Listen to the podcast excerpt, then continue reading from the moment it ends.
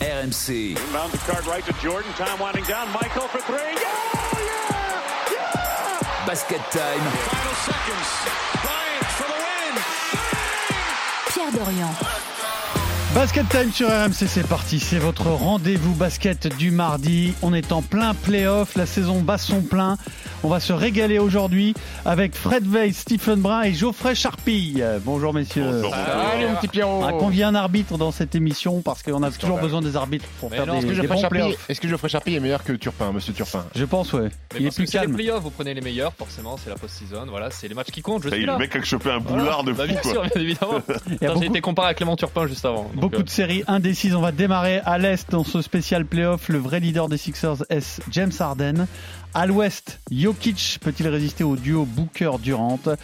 Et puisqu'on est sur une série, sur des séries assez spectaculaires avec des tirs clutch, notamment ceux de James Harden, vous allez me dire quel est le tir le plus clutch de l'histoire selon vous? Suppose qu'on va parler de Kawhi Leonard et de Michael Jordan. Je suppose, je sais pas, on verra. C'est pas trop facile de prendre Michael Jordan Est-ce qu'on n'a pas envie de faire Ah, La découvrir facilité, c'est peu Est-ce qu'on n'a pas envie de nous faire découvrir aux auditeurs des, des- des choses qui ne sont pas forcément Soit, mais faut Ouais, pas couper répondre les à la cheveux en carte. Exactement, exactement. Faut pas se démarquer pour se démarquer, se démarquer, être original pour l'originalité. il y a Non. tellement des tirs clutch, donc il faut prendre ceux qui sont euh, Rendez-vous dans la troisième partie de ce podcast, j'ai envie de vous dire. Et puisque c'est la fin de saison, il y aura un bonus sur les playoffs, euh, bien sûr, de l'Euroleague. Puisque Monaco peut se qualifier au Final Four, ce qui serait historique. Donc il y a un spécial Monaco à télécharger sur rmc.fr. Mais on démarre donc avec les playoffs à l'Est et James Harden. Little side pick and roll. Harden to Embiid inside. And an auspicious beginning for the 76ers. There's that lethal pick and roll. Harden bullying his way to the bucket doors. Embiid on the low block against Smart, demanding a basketball. That's a mismatch. Too little. And one. Harden, another one. James Harden. Harden floater for the tie. Got it. Embiid bullies his way inside. Out to Harden for the three. Got it. Alors la série très indécise entre Boston et les Sixers à l'heure où on enregistre ce podcast est à égalité 2-2 Euh, et donc avec un Embiid qui revient de blessure. C'est James Harden qui a pris ses responsabilités pour les Sixers avec euh, finalement lors des deux victoires de, Philly deux gros matchs de James Harden. Finalement, est-ce que c'est pas lui euh, le joueur le plus important de Philadelphie? On va répondre à cette question, messieurs. D'abord, on est content de le voir à ce niveau parce que c'est vrai qu'il s'est parfois un peu un peu perdu dans sa carrière en étant euh, trop solo. Là, il fait gagner son équipe et rien, rien que pour ça, il est en train de réussir sa saison, euh, James Harden. Non, Perdu, je sais pas si c'est perdu, réinventé peut-être. euh, non je veux dire, parfois à, à Houston, par exemple. mais je pense qu'il s'est- il s'est pas perdu, c'est simplement qu'on lui demandait de faire quelque chose et, et qu'il l'a fait. On lui a demandé de marquer Ah. beaucoup de points, il a marqué les points. Sauf que là, on se rend compte que finalement, c'est un garçon beaucoup plus intelligent que ce qu'on croyait et qui est capable de s'adapter. Et ça, c'est une bonne nouvelle. Et ça, c'est plutôt une très bonne nouvelle. C'est une bonne nouvelle. Après, on, on- on s'est rendu compte sur cette série playoff que euh, le James Harden de Houston n'était pas mort et qu'il était capable de ressusciter. C'était le cas sur le match 1. Et sur, Bah, S'il est pas mort, il et- peut pas ressusciter du coup. euh. Non, il était pas mort. Il est toujours là. Il est toujours là. Quoi. Il est toujours là. Il était enfoui peut-être. Euh, peut-être que aussi le fait de jouer avec Joel Embiid a fait que eh ben ce- son impact au scoring a forcément diminué parce que pour répondre à ta question, Pierrot, euh, pour moi Joel Embiid reste le joueur le plus important de cette équipe des Sixers et pas et, et pas James Harden parce que sur ce match 4, James Harden est fantastique, mais il faut pas oublier que Joel Embiid quand même fait 34, 34 pions et, et 13 rebonds, même si sur la fin de match, je crois qu'il Il a, il a pas réussi à se dépêtrer de la défense de même. mais, mais Ça, c'est important. Quel coutumier du fait, hein? Al Horford a toujours eu un peu cette euh, réputation On, d'être on l'appelle la kryptonite. la kryptonite de, de, de, de- de Joel Embiid, mais, mais non, Embiid, Embiid est, est- est- est le joueur déterminant de cette équipe-là. Il a loupé le premier match. Le deuxième match, il avait le genou, il avait une genouillère de Robocop, mon garçon. Il n'arrivait pas forcément à se déplacer. Sur le match 3, euh, il fait 30 points, 13 rebonds. Mais euh, James Harden, oui, mais il faut pas oublier de remettre en perspective le match 2 le- et le match 3 de James Harden. Cataclysmique. 5 sur 28 au tir. Il est passé complètement au travers. Ouais, mais c'est justement Harden. pour ça, à mon avis, que Pierre pose la question, parce que effectivement, quand James Harden est bon, son équipe gagne.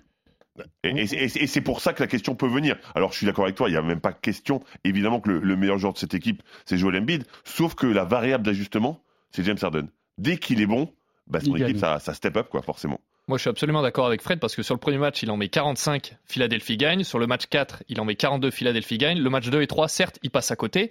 Mais dans les moments chauds, c'est pas à Joel Embiid qu'on donne le ballon. dans le match 4. Alors on peut C'est pas. pas que c'est Joel Embiid qui a le ballon hein, Non, mais pour, bien pour, évidemment. pour, pour, pour- pour égaliser hein, à la fin. Bien il, revient doubler, il fait la passe Non, ouais, Exactement. mais- non mais mais- au-delà. au- Au-delà du fait que Joel Embiid fasse la passe, il y a quand même peut-être un aparté sur la défense de Jalen Brown euh, qui vient aider de façon totalement euh, bête. Voilà, peut-être beaucoup trop aidé en sachant qu'il a, qu'il a le barbu tout seul dans le corner. Je ne vois pas comment à ce niveau-là on peut se dire on va venir doubler sur Joel Embiid. Ouais, euh, Geoffrey, à mon avis, c'est justement, on, on se rend pas compte de l'attraction que peut avoir Joel Embiid. En fait, il, il fait tellement Oui, peur à tout le monde le corner, que le pas- ballon dans, dans, dans la raquette, tout le monde va venir aider parce que c'est une obligation. Et c'est pour ça aussi qu'il a, il a parfois été un peu moins bon, surtout contre, contre les Nets. Alors, il est, il est plutôt bon contre, contre cette équipe-là de, de Boston, mais, mais c'est vrai que l'attraction qu'il produit sur les, les joueurs d'en le fait que tout le monde vienne doubler, tripler, c'est ça aussi qui permet à James Harden d'être bon. Et la preuve sur le dernier shoot. Ouais, mais après, pour revenir sur cette situation-là, il y a aussi une analyse euh, de, de la situation. Joel Embiid est fatigué et dans le dur. Vous êtes à plus 2. Donc, si Joel Embiid met un lay-up, vous avez égalité, il reste 18 secondes, vous avez la balle pour gagner ou éventuellement pour retourner en prolongation. Et Jalen Brown, il fait une aide suicidaire pour moi. Peut-être que les consignes de Joe Mazzulia, c'était on double, on double, on double. Mais à un moment donné, tu vois, tu as des reconnaissances de situation. T'es un peu, je suis complètement d'accord avec toi, mais parfois tu es un peu moins lucide dans ce genre de situation. Et, et quand tu as toute la soirée trappée sur un mec, c'est peut-être difficile de, de penser vrai, à autre chose. vrai, mais, vrai. mais, mais dans l'absolu, je suis d'accord avec toi. Tu, tu, tu, pr- tu préfères laisser marquer deux points que trois. Après, la question, euh, la question subsidiaire dans ce débat, c'est euh, est-ce que les Sixers peuvent aller au bout sans un Embiid plus influent, plus influent surtout dans le money time, parce que comme tu l'as rappelé, donc c'est Harden qui a fait gagner ce match-là. Euh, c'est Harden qui a pris ses responsabilités. On attend de Embiid la même chose. C'est comme ça que tu vas au bout. Si c'est pas l'un, ça doit être l'autre. Et quand euh, quand Harden, qui ah, manifestement ne peut pas être à ce niveau-là à tous les matchs, sera plus là, il faudra que ce soit Embiid. Mais il faudra que ce soit Embiid. Mais, mais il faut se rappeler que Joel Embiid, je sais pas si tu as vu les matchs, Joel Embiid, il est prêt à trois parfois. Et, et comment veux-tu t'imposer quand tu as un pivot que tu es prêt à 3 Alors, il est extrêmement fort parce qu'il finit quand même à plus de 30 points. Mais à un moment, tu es fatigué de, de- de devoir lutter contre tout ça. Et à la fin du match, ben, ça pèse. Surtout pour un mec qui a, qui a eu quasiment 15 jours d'arrêt juste avant cette série. Hmm, la question elle est là aussi. Il est peut-être en manque de rythme. hein. Manque de rythme, euh, fatigue aussi d'être doublé, triplé, euh, et puis il provoque des fautes. Il a Ouais, shooté c'est 15 lancers francs, donc ça pèse aussi sur les défenses adverses. Ça permet aussi euh, au tireur derrière d'être ouvert parce qu'il a une vraie qualité de passe. Joel Embiid, on l'a vu sur la, on l'a vu sur la dernière action. Euh, après, Embiid fait un mauvais money time, mais tout le reste du match, si les Mm. Sixers sont, euh, ont- été devant l'intégralité du match, c'est grâce aussi à Joel Embiid. Après, les Sixers ont très mal joué la fin de match, trop de jeux arrêtés, trop de 1 contre 1 de Joel Embiid sans faire bouger la défense des, des- des Celtics et alors Ford euh, à l'arrêt en 1 contre 1 face à Joel Embiid, c'est une situation qu'il aime bien parce qu'il n'a pas eu à se déplacer avant sur des retours d'aide et compagnie. Et psychologiquement, il a l'avantage aussi. Oui, Il oui, mais, mais, être, euh, mais, mais- mais Joel Embiid est dé- déterminant sur le, sur le 2-2. Bien là. sûr. Sur le 2-2, il est, il est- il est ultra important. Après, on va dire un mot quand même de Boston parce qu'il y a une équipe en face. Hein. Parce que n'oublions pas que ce match qui va en prolongation, il était à sens unique. Il y avait, il y a plus 16 à un moment pour euh, les Sixers. Il est, il est acquis que euh, ça, ça va être un match cadeau. Ils reviennent et ils reviennent parce que la menace elle est partout. Euh, cette équipe elle est assez incroyable quand même Boston. Hein. Oui, Ils oui. sont plus complets que les Sixers. non Oui, elle est incroyable, mais Jason Tatum ne peut pas se permettre de faire une première mi-temps comme il fait sur le match 4. Il peut pas. Quand tu es la Ouais, mais superstar après, de les, joueurs, tu les attends à la fin du match et à la fin du match ils sont là bah, tous. oh, arrête Pierrot, tu peux pas me dire ça quand tu es une Bah, superstar tu- comme Tatum, mais un match, c'est un, un match entier, tu peux pas faire zéro en 20 minutes, euh, Pierrot, Après, arrête. il est 0 sur 9, il finit à 9 sur 20. Et Dis-moi, dis-moi qu'il a raté son match. Ah bah oui, il a raté son match. le trois Et il rate- points et- pour et- et- égaliser. Et, il rate sa série. Il ouais, rate euh, sa série. Pour, pour moi, il rate sa série un peu aussi. hein. Il rate sa série. Sur le match qu'il gagne, où il joue 19 minutes, il a des problèmes de faute personnelle. Après, c'est un blowout, il joue plus. Enfin, je suis Et il joue désolé. 19 minutes, il met 7 points. Je suis désolé, Pierrot. shoot, Tu peux hein. pas, tu peux pas t'arrêter sur euh, juste la Mais deuxième il- mi-temps de Jason Tatum. C'est Ah bah. Jason Tatum. C'est pas, c'est pas un pimpin de l'espace. 24 points, 11 rebonds et 5 passes. Bon, donc quand même, s'il rate sa série, il la rate euh, relativement. Et ensuite, je suis désolé, c'est dans la fin des matchs que ça se joue. Si Ah t'es bah, à dans ce cas- 0 bah, dans ces cas-là, on le fait rentrer qu'à deux minutes de la fin, alors. Oui, mais il est- s'il reste compte Il pas, faut pas oublier que Mais- Jason mais- Tatum, à un moment donné, il a été dans la discussion. On a fait des podcasts ici pour potentiellement être MVP. Là, sa série, c'est pas digne d'un joueur qui peut prétendre à, à être MVP à la fin de la Bah, saison. Ouais, je suis d'accord. d'abord- il- ses stats sont bonnes. D'abord, la série n'est pas terminée. Non. Ensuite, il met un shoot à 3 points monstrueux euh, sur la fin de match avant que Harden euh, les remette devant. il rattrape bien son match sur la deuxième mi-temps complètement. Il fait une deuxième mi-temps très très bonne, de très bon niveau, complètement d'accord. Sauf que je rejoins Stephen. Il est là pour être bon de bout en bout, en fait. Comme on parlait de Joel Embiid, qui est bon pendant tout le temps, sauf sur la fin, où il est relayé par Harden. Ouais, mais là, c'est là où vous êtes plus objectif. Pourquoi Tiens, vous me dites Embiid, il est bon tout le match sauf à la fin. Non, mais à la fin. Et Tatum, c'est scandaleux le, pour la première mi-temps qu'il fait, mais c'est dans la fin que ça compte enfin, le je- plus. je- Enfin, Joel Embiid, il est bon 35 minutes. Ah oui. Jason Tatum, il est transparent sur la première mi-temps. combien S'il n'y a, de fois- pas- s'il y a mais- pas Jalen Brown, s'il n'y a pas Malcolm Brogdon, euh, Boston, ils sont à moins Mais 25 combien de fois on a vu Kobe hein. Bryant faire des matchs catastrophiques et de faire gagner à la fin? Combien de fois on l'a vu? Bah, C'est ça le plus important. C'est ça qui compte dans un match. Ouais, Ah, sur- d'accord, Sur donc une c'est série, ça ton jugement c'est global. lui qui était, qui était le meilleur sur l'ensemble des matchs. Le problème, c'est que, le, le Oui, problème, c'est que Jalen d'accord. Brown est le meilleur joueur des Celtics. C'est pas un problème. C'est pas un problème. Ah bon, c'est pas un problème non, c'est pas un problème parce qu'ils Pour sont un mec, très forts pour un mec qui était prétendant au titre de MVP, ne pas être le meilleur joueur de ton équipe, c'est pas un problème. Non, c'est pas un problème. Ah bon, bah, d'accord, bah, on arrête là. Mais, c'est très bien que pour Pierre, les playoffs, ça se compte pas. C'est la saison régulière pour lui. c'est tout l'inverse. Le titre de MVP ne compte pas. C'est tout l'inverse justement. c'était une blague, justement. Et ils sont tellement forts qu'ils sont capables de gagner avec peut-être un Tatum qui est, qui, qui est, qui est à 0 sur 9 pendant une mi-temps. Ils Bah, ont une, une ils équipe sont trop fantastique. hein. Ils sont, ils sont très dangereux Ils ont une équipe partout. fantastique, Ah, mais, mais ça, voilà. je suis complètement d'accord. Ils ont une équipe fantastique. Jason Tatum, puisqu'il est si bon sur la fin de match, pourquoi il fait pas gagner son équipe? Bah, écoutez, pas loin quand même. Hein. Ah, mais pas loin, bah, pas loin, c'est pas bon. Oui, mais excuse-moi, mais attends, euh, enfin, il donne deux fois le ballon de la gagne à Marcus Smart. Oui, mais pourquoi il donne le ballon? Eh ben, pourquoi il le donnerait pas?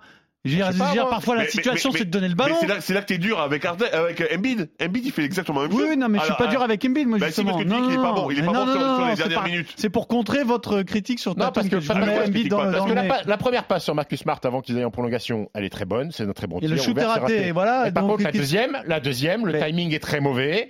Il va driver sur la gauche, il est doublé au l'émission, triplé, le il- timing est pas Il bon. est doublé au triplé, donc il fait la passe. Bah oui, mais elle est trop tard. Le, le dé- le déclenchement de l'action, c'est beaucoup trop tard, puisqu'il envoie le ballon à Marcus Smart, il n'a pas le temps tirer. Franchement, sur les trois actions de fin de match de Tatum, me dire qu'il est pas bon sur ces trois actions-là, écoute, c'est de la caricature mais en fait. Mais puisqu'ils sont pas capables de prendre un tir dans le temps, dans, dans- dans le temps imparti, c'est qu'elle est mal jouée l'action, Pierrot. Ouais, hum, je veux bien, je veux bien entendre cette critique-là. bien défendu. Je veux bien entendre. Mais, Ouais, mais c'est- les deux. En mais fait- il en est fait, défendu à bien 4, défendu. donc il peut pas monter. Il peut pas, sinon il a aucune chance de marquer le panier. Tu peux- J'ai revu l'action, il n'a aucune chance de le marquer. Ils sont à 4, il, il peut pas, il y a pas d'espace. Il fait sa passe très bien, il manque une, il manque une fraction de seconde, le shoot il rentre. Excuse-moi, t'es très très sévère avec Non, Tatum quand même. hein. c'est- la réalité du truc. Il déclenche l'action trop tard. Il a une Après, mauvaise- en face, t'as une équipe qui défend aussi. Excuse-moi. ouais, mais c'est euh, la différence entre la réussite et, et- et ratée. En fait, le, le problème, c'est que je suis d'accord avec toi. Oui, mais c'est sauf pas que, si mal joué, sauf mais que sur le ballon, avant la prolongation, la passe il l'a fait et le shoot il est ouvert. Marcus Smart face au panier, il le rate. C'est très bon. C'est pas de la faute de Tatum quand même. Ah non, c'est pas celui-là. C'est pas celui-là. Donc, donc vous êtes quand même très dur à me dire qu'il rate sa série, qu'il a raté son match ou je sais pas quoi quand même. Non, c'est juste un constat. Non, il a Ah bah alors à ce moment-là on regarde le résultat de la fin de match et puis on dit le constat bah, c'est que Philadelphie est meilleur Mais, que mais, Boston. mais, mais, mais on a quand même le droit de dire que Jason Tatum, avec son statut, faire 0 sur 9 sur une première mi-temps, c'est oui, cata. oui, oui, c'est cata, je suis d'accord. Mais de là à dire qu'il rate sa sa série, attendez à la fin de la série quand Non, mais, même. oui, mais pour l'instant, en fait. Après quand même- après- après quatre en fait, matchs, il lui il est- demande à l'instant T ce qui se passe. Il fait quand même un match à 1 sur 7. On dit un mot de l'autre série en cours. Est-ce que c'est plié pour vous entre Miami et New York? Oui, C'est plus que plié. c'est plié. Ça, Il a sent vraiment 3 à le coup on euh, enregistre ce podcast. Plié, Knicks C'est plié, c'est dans le placard même. hein. Ah ouais, c'est Euh, fini. Moi, ça, me paraît. New York, je déteste comment jouent les Knicks sur cette série. Euh, offensivement, c'est triste à mourir. Moi, Et j'aime bien tant qu'il n'y a pas Randall sur terrain, en fait. Parce que lui, ouais. il ralentit tellement le jeu. Parce Il que. Brunson, c'est quand même magnifique. Brunson, c'est magnifique. Ouais, même s'il a des pannes d'adresse hein, Oui, il les, pas les trois d'adresse, d'accord, mais, mais parce qu'il n'est pas vraiment secondé, en Et fait. puis, et puis là, je suis obligé de faire un petit aparté sur mon ami Tom Thibodeau. Sur ces playoffs, il y a des coachs qui ressortent des mecs du placard. TJ Warren, euh, Landry Shamet, euh, pour Monty Williams pour les Suns, choix. Lonnie Walker, Lonnie Walker. Lonnie Walker par, Da- par Darvin Ham. Expliquez-moi pourquoi Tom Thibodeau, en l'absence d'Emmanuel Quickly, quand on sait que cette équipe des Knicks, elle est en péril sur le tir à trois points, pourquoi il ne tente pas le pari Van Fournier? Je sais pas, est-ce que c'est un péché d'orgueil parce que tout le monde lui dit il faut qu'il rentre, il a dit bah non, c'est moi qui décide. Je sais pas, il est si Ouais. nul que ça, Evan Fournier, Bah, pour déjà, pas oui. ressortir un mec du placard Déjà, comme tu connais Thibodeau. Tu sais que c'est un péché Bah, d'orgueil, oui. par définition, déjà. Mais ça veut dire Mais, quoi mais, mais ensuite, je pense que défense, lui, lui, il est tellement parti sur cette base de il faut défendre, il faut défendre que bah, je pense pas qu'il ait confiance en Evan. En même temps, il Mais- sort du, il est dans le frigo depuis combien de temps D'accord, mais tu vas me dire que, que, que Quentin Grimes qui joue 42 minutes, avec le match qu'il fait hier, tu vas me dire qu'Evan Fournier sur 10-15 minutes, t'es pas capable de le tenter pour, tu- pour voir s'il est pas dans un bon jour, tu, s'il peut mettre prêches, deux trois tu bons prêches un converti. Hein. Hier, hier, hier, je commentais le match, on, on l'a évoqué aussi. Donc je- tu prêches un converti. Sauf que Tente des choses Thibodeau, il va rien, il va rien tenter. Il va faire comme ça, c'est comme ça. Alors on va passer à l'ouest et parler d'une autre performance ou en tout cas d'autres performances individuelles monstrueuses. On va parler de Jokic et de Booker. Comes Booker slicing in. Got it! And Booker, 86 points between them in game three. KD lighting the lamp from deep. Adley Jokic is there weak side. Jokic off balance, just flicks it up and in. Durant probing against Gordon. Crosses over. Pump fakes. Shot. Got it! Surgical. Jokic leans in over the top of Durant. Alors, donc, à l'ouest, euh, dans ce spécial playoff de basket time, Nikola Jokic peut-il résister au duo Booker-Durant Je donne juste les stats moyennes de Jokic et Booker, parce que c'est absolument affolant sur cette série.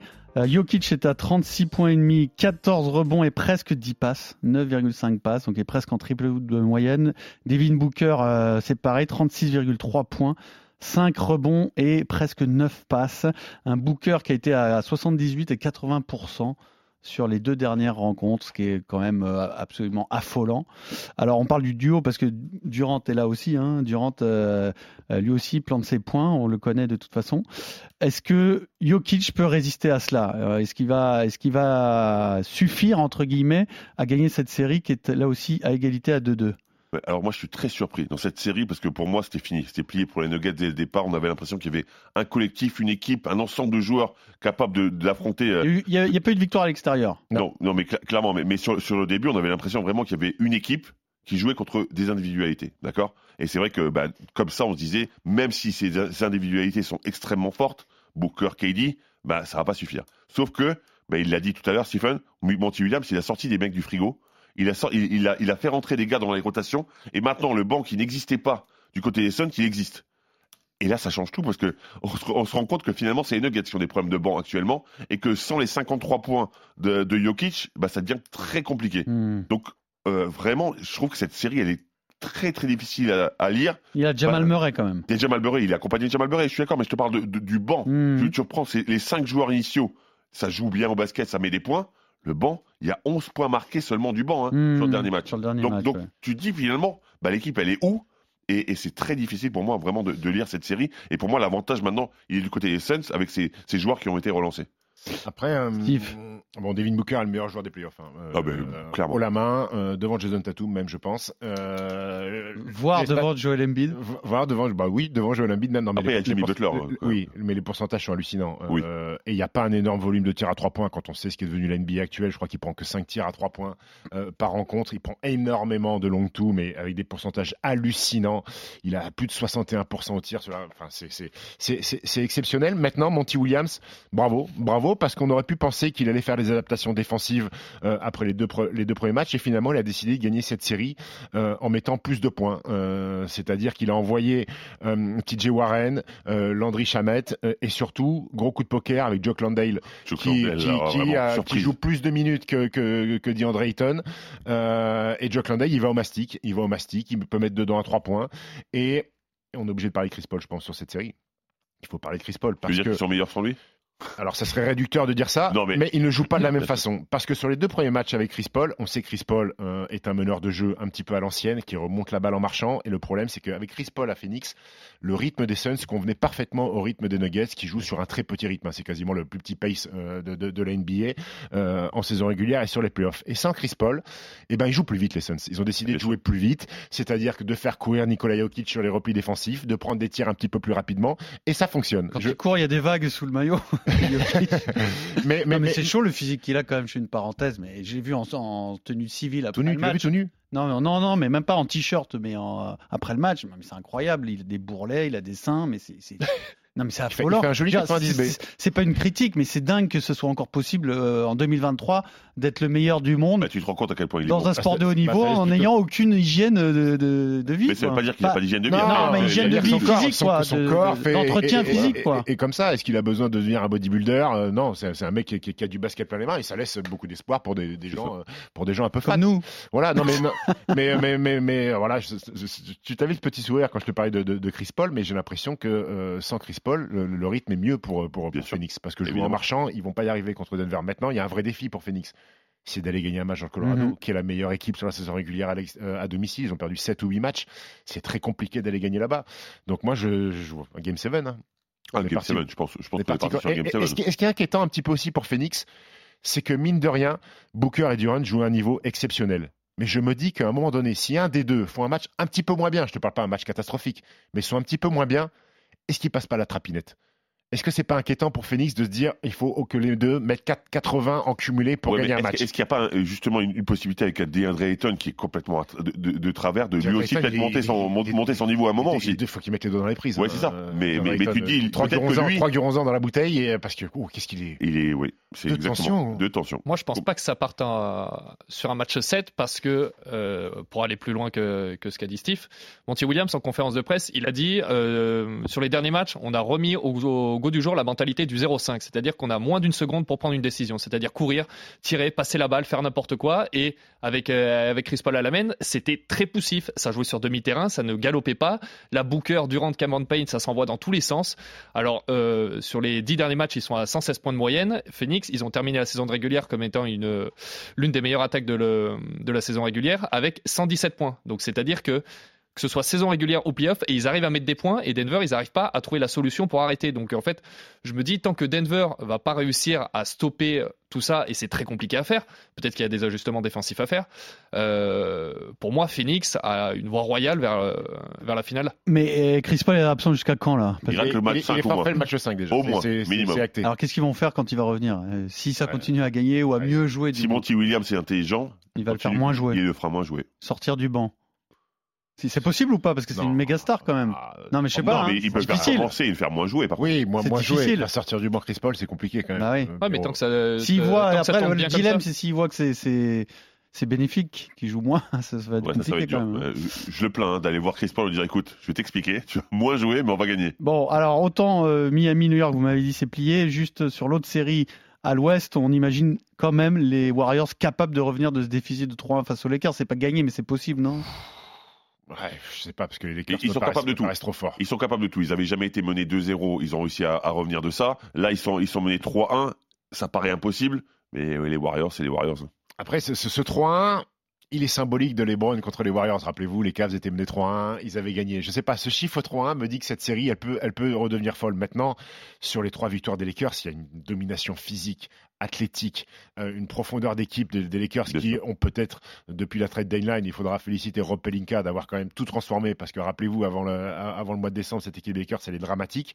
Euh, ils ont un effectif monstrueux et Anthony Davis n'a pas d'équivalent. Et c'est le vrai défi pour Golden State qui, quand ils ont été champions, n'ont jamais, jamais eu à affronter un pivot de ce calibre-là. Et ils s'en sortent pas.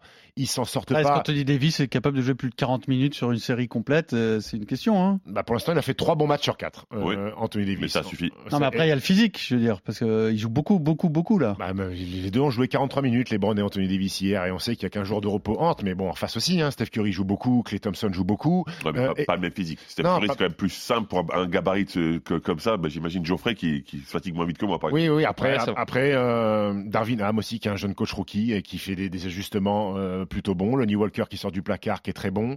Quand D'Angelo Russell passe au travers, t'as le petit Gremlins, Dennis Schroeder, qui est bon aussi. Euh, Austin- Lui, il va jamais douter. C'est l'avantage de. Schroeder. Austin Reeves qui met 21 et puis euh, il, il défend de la dernière action défensive.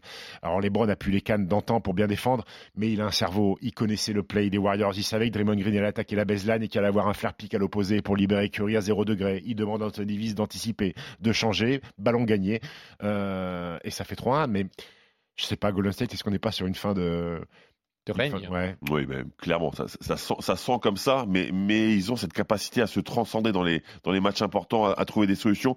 Moi, moi, je pense pas que ça, ça finisse en 4-1 en tous les cas. Hmm. Après, ils sont obligés de prendre, pour renverser la pression, il faut prendre le match 5 et dire aux Lakers, allez-y, vous menez 3-2, vous êtes chez vous, allez-y, tapez-nous, tapez les champions en titre. Et c'est pas pareil. Ils ont c'est montré pareil. quand même face à Sacramento Oui, mais que c'est Sacramento, non, bien sûr, c'est pas la même expérience, c'est pas les mêmes joueurs, mais ils ont quand même montré leur capacité à gagner les matchs décisifs. hein. Et de quelle manière. C'est- C'était assez impressionnant quand même. Ouais, mais cette équipe des Lakers, elle a cette capacité aussi. hein. On parlait d'Anthony Davis, on a LeBron qui est capable de faire aussi. Il y a quand même des, des joueurs capables d'assumer cette Parce que dans cette équipe des Lakers, il y a, il y a Austin Reeves qui s'est réveillé en fin de saison, qui s'est réveillé dans le play-in, qui s'est réveillé en, dé- en début de playoff. Là, il y a Leonie Walker. En fait, on a l'impression que dès que les matchs, Il y a eu Hachimura aussi. Voilà. qui fait des playoffs de, de très haut niveau. Hein. Voilà. dès que les matchs commencent à compter euh, du côté des Lakers, et ben tout le monde se réveille, tout le monde hausse son On niveau de trouve jeu. toujours une solution. On trouve Exactement. toujours un joueur que- qui sort un petit peu et- du truc. et- Je pense euh, que LeBron James, il a compris qu'offensivement, Anthony Davis, il fallait lui donner le ballon, que personne allait l'arrêter. Mais par contre, le QI défensif sur la dernière action de LeBron, il est, il est juste exceptionnel. Après, LeBron a compris qu'offensivement, il pouvait, euh, il devait monter un peu le cursus. C'est 25 tirs, je crois que c'est le plus gros volume de tirs qu'il prend dans, dans cette série face aux Warriors. Il a décidé aussi de- de- de- de- d'attaquer et c'est important pour, pour les Lakers. Basket Time spécial playoff. On va partir des tirs de James Harden pour gagner les matchs, euh, pour faire un petit bilan du tir le plus clutch de l'histoire de la NBA.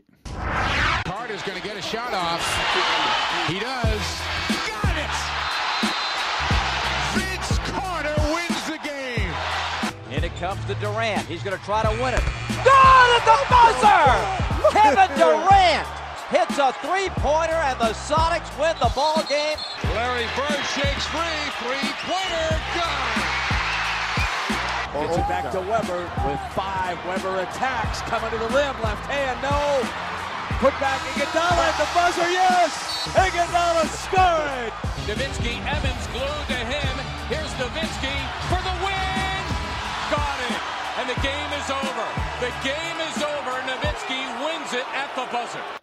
Alors, le tir le plus clutch de l'histoire. Alors, on a eu James Harden, bien sûr, qui nous offre ce- cette séquence historique euh, cette semaine. On pense immédiatement à Kawhi Leonard avec euh, Toronto, évidemment. Euh, Michael Jordan était spécialiste, effectivement aussi. Mais il y en a d'autres. Alors, il y en a d'autres. Tu veux nous rafraîchir la mémoire, Stephen? C'est ni ni Kawhi ni Jordan que tu as choisi. Non, euh, j'ai choisi euh, un joueur qui a aujourd'hui 9 bacs de champion, 5 en tant que joueur et 4 en tant que coach, c'est Steve Kerr qui a permis à Jordan de remporter sa cinquième bac de champion. en Sans champion encore deux fois, 97. c'est comment il va faire? Je sais pas, gros, c'est compliqué au niveau des doigts. Euh, on est en 1997, il y a 3-2 pour les Bulls contre le Jazz de Karl Malone et John Stockton. Il y a 86 partout, 28 secondes à jouer et le monde entier s'attend à ce que Michael Jordan prenne le tir. Et la suite, on l'écoute. Checks the clock. Five on the 24. Here's Jordan.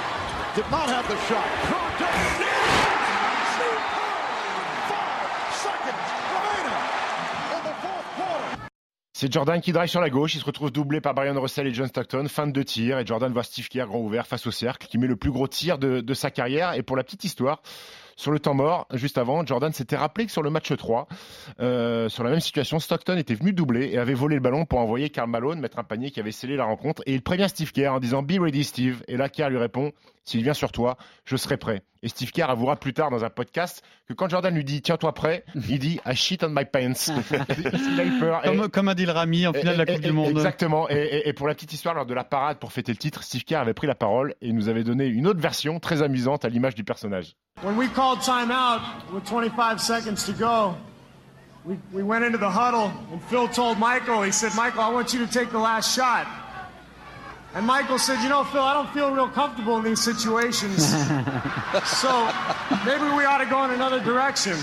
Why don't we go to Steve?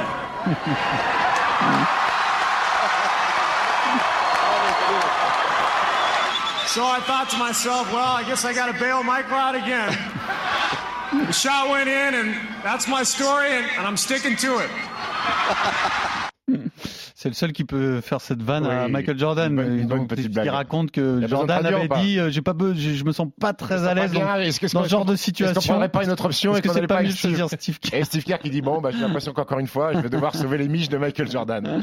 Bon, euh, c'est le genre de choses qui doit pas faire rire Jordan du premier coup, mais Il était mort de rire à côté de Jackson et. Pippen dans la parade. À quel shoot clutch as-tu choisi, Fred? Ben, moi, j'ai choisi Kawhi Leonard, justement, sur le, le match 7 en, en demi de conf contre les Sixers. On est euh, à 12 secondes de la fin, 86-89 pour, euh, pour les. euh, pour les. 86 Euh, 89. 86, ouais, 4 pardon, je, je me suis perdu dans mes trucs. Euh, 86-89 pour les Raptors et finalement deux lancers francs pour Embiid qui marque les deux lancers francs, deux, donc 88-89, un lancer franc pour Kawhi, 90-88 et un lay-up de Jimmy Butler. C'est important Jimmy B. pour, parce que pour, pour le reste, ça, ça devient intéressant. Donc on se retrouve à 90-90. On est sur une remise en jeu à 4 secondes de la fin. Le ballon arrive bien sûr, évidemment, dans les mains de Kawhi Leonard. Il part main droite, défendu par Ben Simons. Et finalement, il y a Embiid qui vient doubler. Finalement, Embiid se retrouve sur le shoot. Et là, c'est le shoot le plus incroyable de l'histoire. Kawhi shoot, il tombe, il s'assoit par terre, il a le temps de regarder le ballon rebondir cinq fois sur le cercle. Mmh. Et au bout de cinq fois, ça tombe dedans. Panier incroyable. Alors, bien sûr, folie à, Toronto. Euh, Kawhi exulte, ce qui quand même euh, paraît assez surprenant quand on, quand on connaît un peu le personnage. Finalement, cette équipe, grâce à ce match, certainement, s'est lancée de façon incroyable pour, euh, pour jouer ses finales. Finale de conf d'abord contre les Bucks, où ils gagneront 4-2, et finalement, finale contre les Warriors, où ils gagneront aussi 4-2. Mais en fait, j'avais envie de parler de ça parce que, bien sûr, on parlait des shoot clutch, mais on parlait aussi des what if. Et là, Butler, juste après ce match, prendra la décision de rejoindre Miami, comme on parle un petit peu de ses playoffs. Et, et que se serait-il passé si ce panier n'avait pas été euh, marqué? Alors oui, certains vont me dire, c'est un panier facile, vu que c'est 90-90, tu Mmh. rates. Au pire, moins- t'es t'es euh, moins sous pression Exactement, si t'as pas de ouais. pression, mais je- cette sûr, image de voir Kawhi partir en train de regarder si le panier va rentrer, ses rebonds cinq fois sur le cercle, pour moi, ça a fait un, un des shoots les, les plus clutch de l'histoire, et c'est surtout le premier buzzer beater sur un match 7. Alors, est-ce qu'on peut pas le mettre en concurrence, juste en donnant la parole à Geoffrey, avec euh, le ou les deux tirs à trois points de Ray Allen face aux Spurs lorsque cette finale elle est gagnée euh, au match 6 Non, tire, tire dans le corner sur Tipeee. Ouais, et qui légalise et puis, en remet un, et puis en remet un autre ensuite en prolongue, il me semble de mémoire. En tout cas, celui-là était dingue déjà. Il était dingue. Mais, mais après, euh, le tir de, de, de, de, de Kawhi, c'est le, fait que ça rebondisse 4, Mais 5 fois sur le cercle. Et t'as l'impression que le temps est Le temps arrêté, en fait. T'as l'impression que l'action dure 15 secondes. Ça photos donne une photo Et, magnifique. et- et sur la photo, d'ailleurs pour la petite histoire, parce qu'on fera un bonus sur Monaco, il y a un mec derrière qui est en costume avec une paire de Jordan. Et après tout le monde dit Who is the random guy with the suit qui regarde, En fait, il regarde comme ça. Et en fait, c'est Jordan Lloyd qui faisait partie de- de- du roster des Raptors, mais qui n'était pas euh, en tenue. Et après sur la parade, vu qu'il était champion, il avait mis un t-shirt The random guy with the suit. It's me, It's me. Jordan Lloyd. Jojo, quel est ton clutch, euh, ton tir le plus clutch de l'histoire Ouais, moi je vais vous parler d'un moment euh, historique pour certains légendaires, pour d'autres scandaleux. Alors j'opterai pour la première option tout simplement parce que j'adore les joueurs gauchers, vous comprendrez pourquoi. Nous sommes presque aujourd'hui 19 ans jour pour jour après ce shoot euh, iconique. Les Spurs et les Lakers dominent alors la Grande Ligue. Pour rappel, entre 99 et 2010, les deux franchises, elles se sont partagées 9 titres NBA. Et pour moi, le sommet de cette rivalité, il intervient le, le- ce 13 mai 2004. Les Lakers se déplacent sur le parquet des Spurs. On est en demi-finale de la conférence Ouest. Il y a deux partout. Et sur le parquet, c'est euh, une pléiade de stars. Shaquille O'Neal, Kobe, Gary Payton, Karl Malone, Tim Duncan, Tipeee, Gino Billy et les deux plus grands noms du coaching, Phil Jackson et Greg Popovich. Match serré, match très défensif qui ne dépassera même pas les 80 points. Et Kobe réussit à donner l'avantage aux Lakers à 11 secondes de la fin. Sauf que sur l'action d'après, Tim Duncan il rentre un tir juste improbable, un fadeaway sur un pied à un mètre derrière la ligne des lancers francs. La salle elle exulte, plus un pour les Spurs. Et là, euh, les Lakers, eux, ils en croient pas leurs yeux. Ils voient le chrono qui reste, ils voient 0,4 secondes. Donc pour eux, C'est C'est fini. pas- c'est- On peut pas mettre un shoot en une demi-seconde. exactement. Normalement, on peut pas. Et c'est bien ça qui, euh, c'est bien ça qui a fait débat dans les années, dans les années Tu entends futures. l'arbitre qui parle, hein. normalement, on peut pas. Voilà. Mais sur la euh, Phil Jackson demande temps mort et sur la remise en jeu effectuée par Gary Payton, Robert Torrey, énorme défenseur, coupe la ligne de passe et délaisse Derek Fisher pour aller aider sur, euh, sur Kobe Bryant. Il ne voulait absolument pas que Kobe reçoive le ballon. C'était, on l'a appris quelques années plus tard, une consigne de Greg Popovich. Derek Fisher attrape le ballon et puis le reste, c'est les Ricains qui le racontent le mieux. Here they go. They get it to Fisher. He scores! Derek Fisher scores at the buzzer. It'll have to be reviewed. They'll review it. They'll review it. The Lakers are going to run to the dressing room and they'll try to get on the plane before the officials can get over to the scorer's table. Boy, oh my close. God! Les images, elles sont folles. Et pour pas que les arbitres ils, doutent de la validité du panier, Derek Fisher et toute l'équipe des Lakers tapent un sprint monumental pour rentrer au vestiaire. Et ce n'est que quelques années plus tard qu'il expliquera qu'il pensait que son tir était trop long. Il ira même plus loin pour le plus grand dame des Spurs. À mon avis, le chronomètre était un peu en retard, peut-être une fraction de seconde en retard. Et pour la petite anecdote, euh, le shoot sera donc bien évidemment accepté. Et euh, la NBA confirmera le panier le lendemain, mais les arbitres exigeront l'usage de la vidéo pour ce type d'action à la suite de ce, à la suite de ce Mmh, buzzer pour beater. voir si le ballon a quitté la main Ouais, après- avant ou après le 0-0. Ouais, après, Exactement. après 4 dixièmes, sachant que c'est un humain qui appuie sur un bouton quand euh, il y a quand Ouais. Derek Fisher s'en- s'empare du ballon, ça veut dire qu'il y a, n'importe quoi, ça veut dire ouais. qu'il y a peut-être un dixième supplémentaire, Ouais, ouais, bien voire deux dixièmes qui permet justement à Derek Fisher de déclencher ce tir. Bon, après, est-ce que c'est scandaleux ou pas? Est-ce Non. que pour vous c'est scandaleux? Non. Parce qu'après, C'est beau, moi je trouve que c'est beau. l'action elle est absolument Ouais. incroyable. Il prend le ballon de volée, il met. Gino euh, Billy, il se retourne, il Non, mais se les deux joueurs vont dire que c'est- génial Et l'arbitre va dire, non, c'est il faut respecter les règles, etc. Non, Tu sais que- Mais tu sais que Geoffrey Charpie aurait annulé. Il aurait fait revenir le Derek Fisher et les Lakers sur le Il terrain. serait allé à l'aéroport les chercher. Il a Non, fait mais- rejouer le match le lendemain. Non, mais co- euh, comme a dit Steve, il peut avoir une erreur humaine. euh, mais c'est pas une erreur humaine. Non, mais c'est juste que le, temps de le- temps de Oui, voilà, déclencher le chrono et puis attraper, monter et lâcher le ballon en 0,4 secondes. euh, pour moi, c'est impossible. C'est impossible. Mais Bien. le tir est forcément. euh, Messieurs, c'est les playoffs. On va voir qui est le plus fort en playoffs sur le quiz. Godot, il n'y a pas que Tarek Abdelouad. Donc ça fait deux éléments majeurs en moins. Et euh, c'est euh, c'est vrai que c'est... Euh... Ah, Excusez-moi, je suis vraiment désolé. Allô? Oui Attends chérie, je suis en train de répondre à une interview, je te laisse. Et si c'était ça le principal danger pour les Ouais. Bleus? Un trop plein de sollicitations avant l'euro? Hmm? Je suis vraiment désolé. Hein. vous avez reconnu Fred Weiss Est-ce que vous l'avez reconnu? Oui. Oui, bien sûr. évidemment. Et pourquoi, pourquoi ce générique-là pour le quiz? C'est pas grave, c'est bien, c'est l'a c'est déjà utilisé rigolo. la hein. semaine Il y avait dernière. un petit que, béret à la voilà. Blinders. Voilà. Bon, alors, nous allons démarrer de l'actualité, faire une boucle temporelle. Je vous, Oh, pré- il recommence avec ses boucles. je vous précise juste voilà, que j'ai plus le temps de finir la boucle. hein, donc la, Ah, donc, boucle, ça... La boucle, euh, elle s'arrêtera jamais, quoi. la boucle sera pas bouclée, c'est pas grave. hein. On restera coincé dans un autre moment de l'histoire, comme D'accord. dans Retour vers le futur. Très bien. Voilà, c'est tout. Donc, on va démarrer par une citation. Alors là, elle est e- extrêmement d'actualité. hein. C'est sur euh, les, les derniers matchs qui ont eu lieu. Qui a déclaré honnêtement Jimmy Butler. Je suis d'abord un scoreur. Jimmy Butler. James Harden. Non, ni l'un ni l'autre. Embiid. Non. Quelqu'un. Tatum. Non, c'est pas Tatum. Ah, Lonnie Walker. Exactement, bravo, j'allais donner un indice. Quelqu'un qui a dû préciser que c'était ça toi son rôle. Lonnie Walker, c'est 15 points. 15 points avec les Lakers, tous inscrits dans le dernier quart-temps. Et ça, c'est une vraie performance sur laquelle on va un peu broder dans cette boucle temporelle. Alors, je vais vous demander quel est le seul joueur de l'histoire J'ai regardé un peu, j'ai demandé à notre ami euh, Najib Boulawin, de- qui nous aide sur ce podcast, de regarder les performances, les plus grosses performances dans le dernier quart-temps. C'est Najib qui a fait ça, il faudra revérifier quand même. La véracité des, des propos. Quel est le seul joueur à avoir inscrit deux fois plus de 25 points dans un quatrième quart-temps de Thompson NBA Eh bien non. Steve, Steph Curry. Non. Jojo. Kobe, Bryant. Comment Comment Comment Dirk Jojo. Non, toujours pas. Mais C'est 25, un, c'est un grand 25. joueur. LeBron c'est, James. ah ben c'est un très grand joueur. LeBron. James. C'est un très grand joueur, mais bon, c'est un très grand joueur, mais c'est d'actualité. Ça peut pas être plus d'actualité qu'en ce moment en fait. Butler. Même s'il l'a fait en 2017. Booker. Devin Booker, Booker, bravo, Devin Booker, 28 points euh, contre Boston le, euh, en mars 2017 et 28 points Ouais, en fait, je suis pas, je suis pas rassuré d'avoir donné cette réponse. contre en fait. Dallas. Deux fois 28 points dans un, dans un dernier quart-temps. Donc deux points pour Fred. Bravo Fred. C'est quand euh, ça compte vraiment qu'on reconnaît les champions. Euh, Donc, je vais perdre bientôt alors. je vous diffuse un extrait sonore et vous devez me dire de quoi il s'agit. Some way, somehow, they have to get the Kings off the line. And Clay, eight for eight.